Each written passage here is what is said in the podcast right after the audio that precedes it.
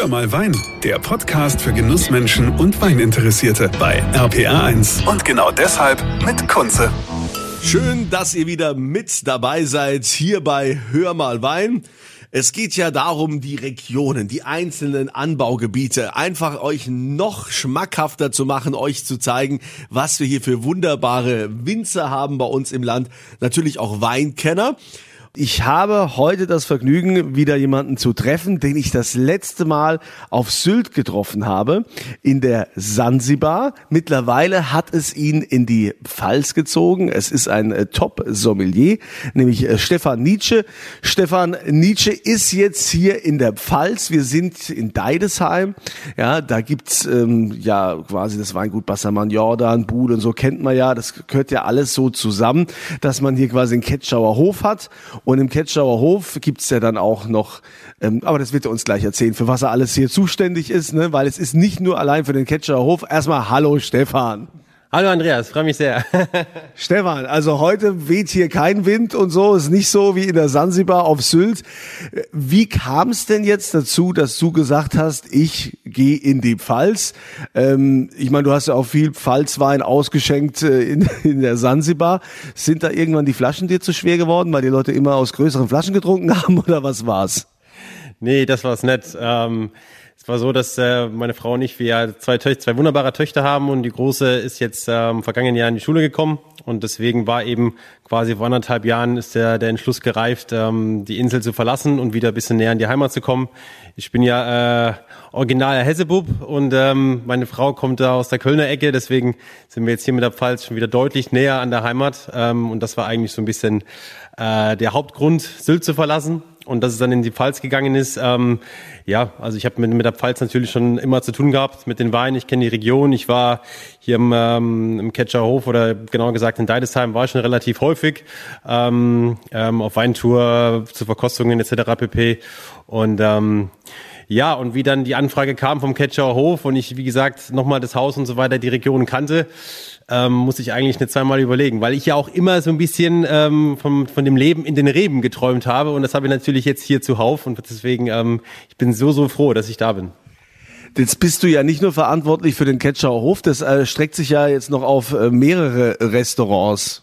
Korrekt, ja. Also es ist im Prinzip ähm, äh, die Ketscherhof Hotel und Restaurant GmbH. Dazu gehört eben das Hotel Ketscherhof mit zwei Restaurants. Ähm, das ist einmal unsere Brasserie ähm, mit dem äh, Namen 1718, benannt äh, nach dem Gründungsjahr vom Weingut Bassermann Jordan. Und eben das äh, Ella Jordan, ähm, unser Sterne-Restaurant mit dem Daniel Schimkovic als, äh, als Küchenchef, wo ich auch ähm, operativ ähm, hauptsächlich ähm, tätig bin, ähm, aber eben gesamtverantwortlich, was das Weinprogramm angeht für die Gruppe und eben zum Ketscherhof zusätzlich gehört noch das Hotel Kaisergarten, auch hier in Deidesheim mit dem Restaurant Riva, was so von der Ausrichtung her italienisch-mediterran ist. Jetzt ähm, bist du ja auch kaum hier äh, angetreten und schon hat man dich zum Sommelier der Pfalz gemacht. Das ist ja eine Auszeichnung vom Meininger Verlag. Ich glaube, du bist, äh, bist der Zweite. Ich kenne nur die äh, Sibylle Bultmann, die auch äh, diese Auszeichnung bekommen hat. Äh, ich weiß nicht, wer das, wer das noch hat. Ich glaube, du bist der Zweite, oder? Ich glaube schon, ja. also zumindest habe ich es medienwirksam nur so mitbekommen. Also Sibylle äh, war, war die erste.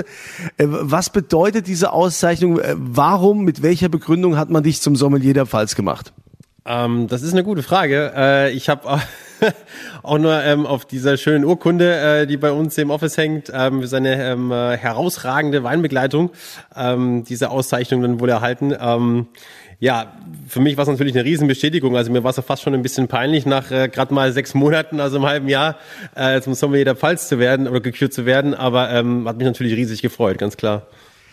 Heißt das jetzt, dass dein Augenmerk, ich meine, du hast ja äh, natürlich äh, ein, ein mega Wissensspektrum und Erfahrungsschatz, was auch internationale Weine angeht.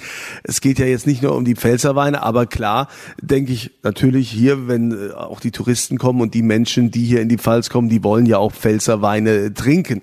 Ähm, wie, wie wählst du das aus? Ähm Ja gut, also bei uns ist es natürlich so klar. Wir sind ähm, wir sind in der Pfalz, wir sind in der Weinregion, ähm, einer der besten in Deutschland und da ist es jetzt ist es bei uns auch noch so, dass zur Gruppe äh, im weitesten Sinne eben drei ja sehr renommierte Weingüter in Deidesheim gehören, angefangen eben Wassermann Jordan, wie schon erwähnt, dann Reichsrat von Buhl und Weingut von Winning. Da liegt natürlich unser Fokus drauf in allen Outlets. Ähm, aber natürlich ist es so speziell im Ella Jordan mit der Küche von Daniel Cimkovic, wo viele asiatische Einflüsse eben auch eine Rolle spielen, ähm, ist es gerade was die Weinbegleitung angeht ähm, schon auch bewusst internationaler gehalten. Ja. Ähm, okay, asiatisch äh, gibt's dann auch so, ist auch so so Sake ein Thema. Mittlerweile ist ja hier so total in so Sake, was ja mit Wein nichts zu tun hat. Sake ist ja eigentlich eher wird ja gebraut, ja. Genau. Ähm, es ist ein spannendes Thema. Ähm, sicherlich mal, also aktuell mach, äh, serviere ich keinen Sake, ähm, aber die Idee habe ich schon wieder mal gehabt. Also ich würde es definitiv nicht ausschließen, ja, dass es irgendwann mal dazu kommt, dass auch ein Sake in der Weinbekleidung vorkommt. Du hast ja unfassbar viele Menschen in deinem Leben schon getroffen. Äh, ne, wenn wir jetzt mal die, die Sansibar nehmen, wir nehmen diesen äh, unfassbaren Weinkeller vom, vom Herrn Seckler, äh, was ja, ich meine, du hast ja auch viele getroffen in Sansibar, auch viele Winzer, die ja hier auch äh, tätig sind. Hier, ich sag nur Markus Schneider, der ja auch viel mit der Sansibar gemacht hat, der auch aus der Pfalz kommt. Ähm, wie unterscheidet sich das Publikum von der Sansibar jetzt mit dem, was du hier in der Pfalz erlebst? So unterschiedlich ist es gar nicht, lustigerweise. Also speziell hier in Deidesheim, ähm, jetzt so zu den Stoßzeiten, jetzt im Sommer, ich meine jetzt durch den Lockdown und so weiter, klar, jetzt so Pfingsten und so weiter oder Weinfeste habe ich jetzt leider ja noch nicht live miterleben können. Aber das, was ich hier im Sommer an den Wochenenden teilweise gesehen habe, das hat mich schon sehr stark an Sylt erinnert, muss ich sagen. Also ähm, so spaßeshalber habe ich zu meiner Frau gesagt, das ist ja wie Kampen 2.0. Also ähm, so groß war der Unterschied tatsächlich gar nicht. Es sind ja auch viele von hier, die gerne äh, nach Sylt reisen und äh, dann trifft man sich also hier wieder. Wie ähm, ist denn jetzt so dein, dein Verhältnis zu den, zu den Weinen? Also es gibt ja immer diese Unterschiede, ne? man hat ja, ähm, wo man dann so unterteilt und sagt dann hier Gutswein, Lagenwein, große Gewächse. Äh, mittlerweile, wenn ich so höre, gibt es viele Sommeliers, die sagen, ja, die Leute wollen nur noch große Gewächse trinken. Klar, äh, die großen Gewächse sind natürlich auch äh, lukrativ in dem Sinn, weil sie ja auch mehr kosten, als wenn man jetzt einen normalen Wein gibt. Also wenn der Gast jetzt ein großes Gewächs kauft, ist es, macht das guten Umsatz. Aber ähm, für dich als Sommelier hat doch auch jeder, jeder Gutswein schon irgendwo seinen Reiz. Wie, wie erlebst du das? Absolut. Ähm, also klar, man merkt es ein bisschen, alles schreit immer nach den großen Gewächsen. Ähm, jetzt habe ich natürlich den Vorteil, über ähm, sagen wir mal mehrere Outlets, die die Gesamtverantwortung für den Wein zu haben. Dementsprechend spiele ich da auch unterschiedliche Themen in den Restaurants. Also das sind zum Beispiel unsere Brasserie, das Thema Ortswein eines ist, ja, was ich da so ein bisschen in den Vordergrund drücke. Auch Ortswein mit ein bisschen Jahrgangstiefe anzubieten. Da sind wir wieder bei den bei dem Vorteilen, den ich habe durch die äh, Kooperation mit unseren familiengeführten Weingütern sozusagen, ne, dass ich da einfach auch auf einen Fundus von Jahrgangstiefe zurückgreifen kann, die ich so gar nicht hätte. Ne? Und das anbieten zu können, macht natürlich wahnsinnig viel Spaß. Und Ortswein ist für mich ein immens spannendes Thema, ähm, weil es ja eigentlich für mich auch ja wie so ein kleines, großes Gewächs eigentlich ist, weil die, die Reb, das Rebmaterial kommt meistens eben auch aus den großen Lagen, nur ist es eben ein bisschen jünger als ähm, die Reben, die ins große Gewächs gehen. Also von daher ist Ortswein ein super spannendes Thema. Ist hier eigentlich auch so der Trend in der Pfalz jetzt angekommen wie in der Sansibar, dass die Leute immer mehr aus großen Flaschen trinken wollen? Das ehrlich gesagt noch nicht, ja. Also äh, das Phänomen, ähm, das ist äh, wirklich fast einmalig auf Sansibar. Also ähm, klar hat man hin und wieder mal eine Magnumflasche oder sowas, aber in der Größenordnung, wie wir das bei Sansibar gehabt haben, ähm, also drei Liter und aufwärts, äh, das äh, gibt's hier noch nicht so in der Form, nein. okay, kann, kann ja noch kommen. Ne? Ich meine, wir, wir sind ja noch hier mit Lockdown und so allem behaftet, ja. Also da wissen noch die ein oder andere Erfahrung machen. Was ja auch sehr spannend ist, klar, man kennt natürlich in der Nobelgastronomie und äh, auch was du wirst auch schon sehr viel Champagner getrunken haben in deinem Leben und auch serviert. Aber Sekt aus Deutschland, aus unseren Anbaugebieten, jetzt hier vorrangig aus der Pfalz, das ist doch momentan auch ein Riesenthema. Das ist ein Riesenthema, ja. Ähm, ich hatte sowas auch schon mal äh, gesagt. Also ich finde den deutschen Sekt ein irrsinnig spannendes Thema und der deutsche Sekt steht doch nicht am Anfang, wie vielleicht viele meinen, sondern wir sind eigentlich mittendrin. Und wenn man sich die Qualitäten anschaut, die mittlerweile produziert werden, ähm, speziell auch hier in der Pfalz auch, oder auch in Deidesheim, ja. Also ich meine, klar, Reisreit von Buhl in erster Linie auch zu sehen, ähm, für mich jetzt, aber es gibt auch viele andere. Es gibt den Frank John in Königsbach, es gibt das Sekthaus Krack hier auch in Deidesheim. Ähm, das ist ein immens spannendes Thema, wie ich finde. Und äh, qualitativ äh, stehen die ja jetzt mal so einem Champagner nicht unbedingt äh, da, da hinten an, weil man hat beim Champagner ja immer, wo man sagt, ja, das ist halt klar, äh, das ist die Lage. Gibt ja auch hier in Flörsheim-Dalsheim ähm, da haben wir ja das Weingut, ach, hilf mir ganz kurz, die Flörsheim Dalsheim, wie heißt er denn? Jetzt fällt mir der Name. Raumland, Ra Volker Raumland. Der Volker Raumland ist ja auch einer dieser, dieser Pioniere, der ja also auch äh, großartige Sekte macht. Äh, er hat mir mal irgendwann erzählt, dass äh, versehentlicherweise im Élysée-Palast mal einer seiner Sekte ausgeschenkt wurde, anstatt Champagner, weil die sich irgendwie, ja, da, weil die, der Händler hatte das irgendwie falsch geliefert, natürlich zu seinen Gunsten. Aber ähm, ne, Champagner Champagner ist Champagner wegen der Lage, aber die Machart ist ja trotzdem dieselbe.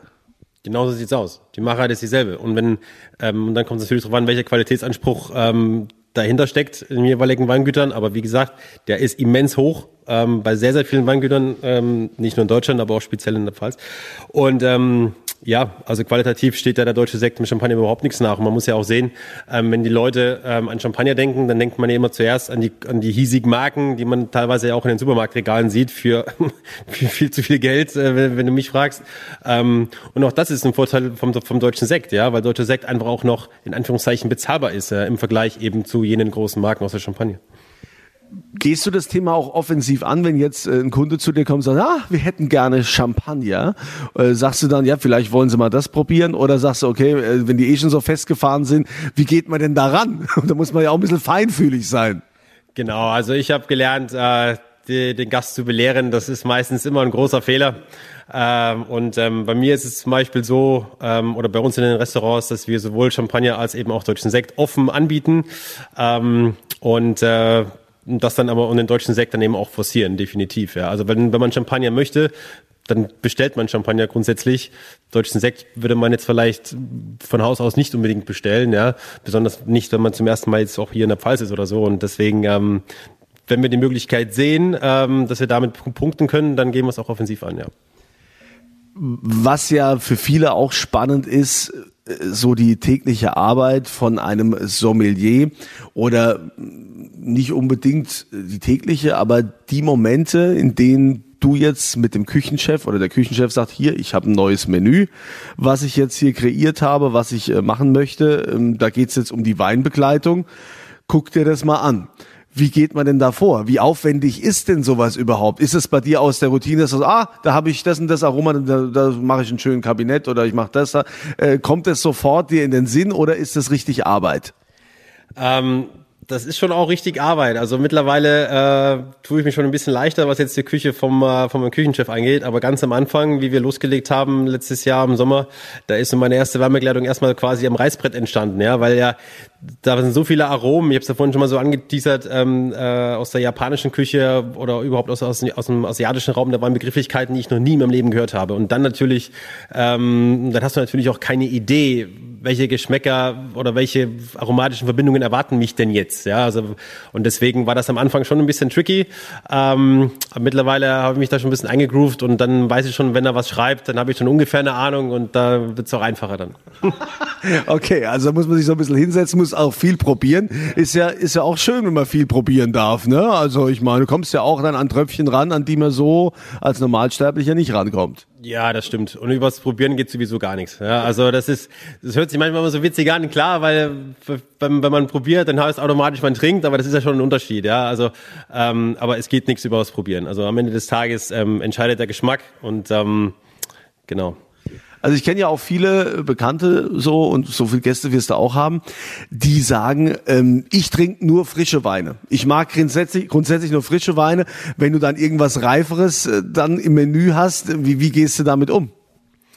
Ähm, also in der, in der Weinbegleitung man hat da so ein bisschen das Gefühl, ne? man spricht, man, man unterhält sich mit den Leuten, wie offen sie denn für die, für die Thematik grundsätzlich sind, ja, oder, oder umgekehrt, wie, wie eingefahren sie teilweise noch sind. Und dann kann ich mich dem schon auch so ein bisschen anpassen, ja. Also das, also man geht da schon auch ähm, auf die Bedürfnisse des Gastes ein. Also ähm, junge Wein oder gereifte Wein ist es gar nicht so oft ähm, das Thema, eher dann schon, dass man jetzt zum Beispiel sagt, man mag keinen Rotwein oder man mag ähm, keine Weißweine mit viel Säure haben natürlich in der Pfalz grundsätzlich ein Problem mit der Haupt Hauptsorte Riesling, wobei ich auch da sage, ähm, auch das hat mir die Erfahrung gezeigt, dass die, äh, dass viele Gäste einfach eine ganz so diesen Begriff Säure so negativ assoziieren von vornherein schon, dass er wie in der Riesling gar keine Chance hat. Und wenn man dann mal den Leuten einfach blind ähm, was zu probieren gibt, also wo sie einfach nicht wissen, um, um was es geht, ähm, die aber vorher gesagt haben, äh, bloß nichts mit zu viel Säure, also bloß kein Riesling, ähm, und dann am Ende gibt man ihnen Riesling, ohne dass sie aber wissen, und was ist, oh hoppala, das schmeckt ja richtig gut. Und das, das zeigt mir dann eigentlich auch so ein bisschen, dass man da vielleicht immer noch so ein bisschen missionarisch unterwegs sein muss und den Leuten einfach so ein bisschen den Angst vor der bösen Säure in Anführungszeichen nimmt. Ja gut, also ich sag mal, so viel Säure ist es ja auch nicht mehr, wie das noch vielleicht vor, vor 20 Jahren war. Da hat sich ja also auch vieles getan, wie mittlerweile der Wein gemacht wird. Aber das kenne ich auch, wo mir sagen die Leute, äh, also ich bringe, wenn bitte nur so ein Weißburgunder oder Grauburgunder, so Riesling, ver vertrage ich nicht, ja. Ähm, wie ist das so ähm, mit Frankreich? Äh, wird hier auch viel Burgund äh, getrunken oder verlangt? Absolut, ja. Also nach, ähm, sagen wir, nach den lokalen ähm, Spezialitäten ist äh, Frankreich eigentlich das ähm, dann als nächstes direkt, ja. Ja, und warum ist eigentlich Burgund immer so teuer? Kann ich das mal fragen, so für, für alle stellvertreten, warum ist es so teuer? Weil die es können oder warum? Also sie können es definitiv, ja. Ähm, warum ist es so teuer? Ja, ähm, ist immer so ein bisschen ähm, äh, auch der Nachfrage geschuldet, ja. Also ich meine, da gibt's halt ähm, gerade auch im Burgund, sagen wir mal, viele, viele Winzer, die wirklich teilweise Kleinstbetriebe einfach sind, ähm, wo die Nachfrage ein Vielfaches das Angebot übersteigt. Ja gut, und wie es dann halt immer so ist, ja, ähm, wenn das äh, die Nachfrage das Angebot übersteigt, dann steigen zuweilen die Preise. Ja, das ist nicht nur in der ähm, in der Weinwelt so. Das, ist, das kann man, glaube ich, auf viele Branchen ummünzen. Ähm, aber ja, sie können es definitiv. Und ich muss, ich, ich, ich muss auch gestehen, also ich bin auch ein großer Fan des Burgunds, ja. Wie wahrscheinlich nur ganz wenige meiner Kollegen, ja. ja, herrlich. Also, wie ist denn so deine, deine Einschätzung vom Potenzial, wenn man jetzt, du jetzt als Sommelier der Pfalz bist ja jetzt auch ein wichtiger Botschafter. Ähm, hat die Pfalz eigentlich schon den Zenit erreicht? Man vergleicht ja immer so ein bisschen mit den Weinanbaugebieten, wo man dann sagt, ja gut, also die Mosel, die feiert jetzt wieder so so ein Comeback, ne? Die Mosel, also wird jetzt auch wieder mehr gehypt. Die hängt schon noch so ein bisschen hinten dran. Rheinhessen hat auch aufgeholt, aber die Pfalz war ja schon immer ganz weit vorne. Ja, geht da noch mehr oder sind wir jetzt irgendwo haben wir den Zenit erreicht? Ich glaube, den haben wir noch überhaupt nicht erreicht. Also ich glaube, von was, von was die Pfalz halt eben brutal ähm, äh, profitiert. Ich meine, ich glaube, es sind ja fast irgendwie 80 Kilometer von Nord nach Süd und ähm, die Bodenformation, die, die, die wechseln ja so immens. Ne? Also diese diese ähm, die Geschmacksprofile, die du ähm, im Wein auch entdecken kannst, ne? wenn du dann einmal von, von Norden nach Süden oder umgekehrt fährst, das ist, das ist Wahnsinn. Ne? Also so vielfältig ähm, so, oder so vielfältiges Weinangebot oder Geschmacksangebot ähm, habe ich jetzt bisher in anderen Anbaugebieten so noch nicht gesehen oder kennengelernt. Ne? Also wenn man jetzt mal Rheingau, Mosel, da steht alles für einen bestimmten Stil an Wein. Ja, ähm, und ähm, aber was was was Variation angeht, also Rebsorten, Bodenprofile, ähm, das ist schon fast einmalig in der Pfalz. Also von daher ähm, Sky is the limit, sage ich immer. Also auch für die Pfalz, da ist noch vieles möglich. So und für alle, die jetzt natürlich von einem Profi, äh, nicht Profi-Trinker, das wäre jetzt äh, natürlich, das klingt so ein bisschen, aber einer, der weiß wie man vorgeht. So als es gibt ja oftmals diejenigen, äh, die äh, nicht wissen, wie steige ich jetzt ein und wie höre ich auf. Oftmals ist es so, dass man die besten Weine ja so so zum Schluss trinkt, dass dann wir sagen, so jetzt gönnen wir uns noch mal was und trinken jetzt hier noch mal ein großes Gewächs. Sollte man nicht erst im großen Gewächs einsteigen und dann was anderes oder wie wäre so die Reihenfolge?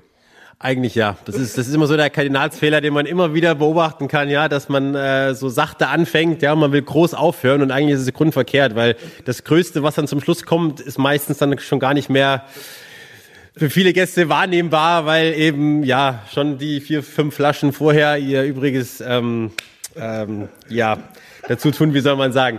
Aber es ist natürlich dann immer so die Mengenfrage. Ne? Also wenn man jetzt zu zweit, ähm, dass man sagt, man trinkt erstmal was Leichtes und danach was Größeres, Anführungszeichen, das ist kein Problem. Aber wenn man jetzt in einer größeren Gruppe ist, man weiß, okay, ähm, da werden nicht nur zwei oder drei Flaschen getrunken, sondern es können auch halt einfach ein paar mehr werden, dann sollte man sich das gut überlegen, aber mit dem Besten wirklich bis ganz zum Schluss wartet. ja, Stefan Nietzsche, Sommelier der Pfalz, mittlerweile eine neue Heimat gefunden von der Sansibar auf Sylt, jetzt hier im Ketschauer Hof in Deidesheim. Ähm, wie sieht's aus so, diese, dieser, diese Lockdown-Kram, diese, diese Pandemie, wie sehr beschäftigt das eigentlich so jetzt euren Arbeitsalltag? Ja, also mittlerweile ähm, weniger tatsächlich. Ich meine ganz klar, dass wir eben äh, ähm, also wir, wir arbeiten ja noch 2G-Plus-Regeln, ne? also dass die, dass, dass die Tests oder beziehungsweise der Impfnachweis kontrolliert werden muss und dass wir nach wie vor mit Maske arbeiten, ist nicht immer schön, ne? weil gerade in der Gastronomie, also es lebt ja auch so ein bisschen von Emotionen, wenn man das Gesicht seines Gegenüber nicht sieht, dann ist es immer so ein bisschen schade, dann kann man es immer nur an den Augen erahnen, okay, lächelt man jetzt gerade oder nicht. Ähm, aber es wird Gott sei Dank weniger, ja. Also wenn ich jetzt ein Jahr zurückdenke, ähm, gut, vor einem Jahr saßen wir auch noch im Lockdown, also ich glaube auch gerade wir in der Gastronomie sind ja schon arg gebeutelt worden in den letzten beiden Jahren. Von daher ähm, bin ich sehr froh, dass wir jetzt zumindest mit dieser 2G-Plus-Regel, über die man sicherlich auch streiten kann, aber zumindest ähm, ähm, offen geblieben sind. Auch da war ja, war das nicht hundertprozentig sicher, ob nochmal geschlossen wird. Von daher bin ich froh, dass das nicht passiert ist. Und jetzt sehe ich eigentlich schon deutlich, deutlich das Licht am Ende des Tunnels, dass wir es bald überstanden haben. Lieber Stefan, ein herzliches Willkommen in der Pfalz, auch wenn es verspätet ist. Du bist ja jetzt schon ein halbes Jahr da und ähm, wir werden hoffentlich noch viel Spaß miteinander haben. Wir werden noch viel von dir hören und du möchtest doch hoffentlich ganz Deutschland, alle, die jetzt hier in die Pfalz reisen, für die Pfalz noch mehr begeistern können. Das ist definitiv mein Ziel. Vielen, vielen Dank nochmal für das äh, Willkommen heißen. Ja, ich muss ja genauer gesagt, ich bin schon ein Jahr jetzt in der Pfalz, ja, aber ich, die ersten drei Monate war ja mal ja noch so ein bisschen im Wartestand, weil noch alles zu war. Aber nein, das ist mein großes Ziel und ähm, ich, ich hatte auch schon mal gesagt, ähm, ich bin äh, gekommen, um zu bleiben, definitiv oder beziehungsweise wir ähm, mit meiner Frau und meinen beiden Töchtern. Also deswegen, ähm, ja, würde ich es nicht ausschließen, dass ihr noch ein bisschen was von mir hören werdet in Zukunft. ja, da freuen wir uns drauf. Dann zum Wohl die Pfalz. Euch eine schöne Zeit und bis zum nächsten Mal. Ich wünsche euch äh, natürlich ein tolles Wochenende oder eine tolle Woche, je nachdem, wann ihr diesen Podcast gerade hört. Aber das Wichtigste, was ich euch wünsche, immer volle Gläser. Das war Hör mal Wein, der Podcast für Genussmenschen und Weininteressierte mit Kunze auf rpa1.de und überall, wo es Podcasts gibt.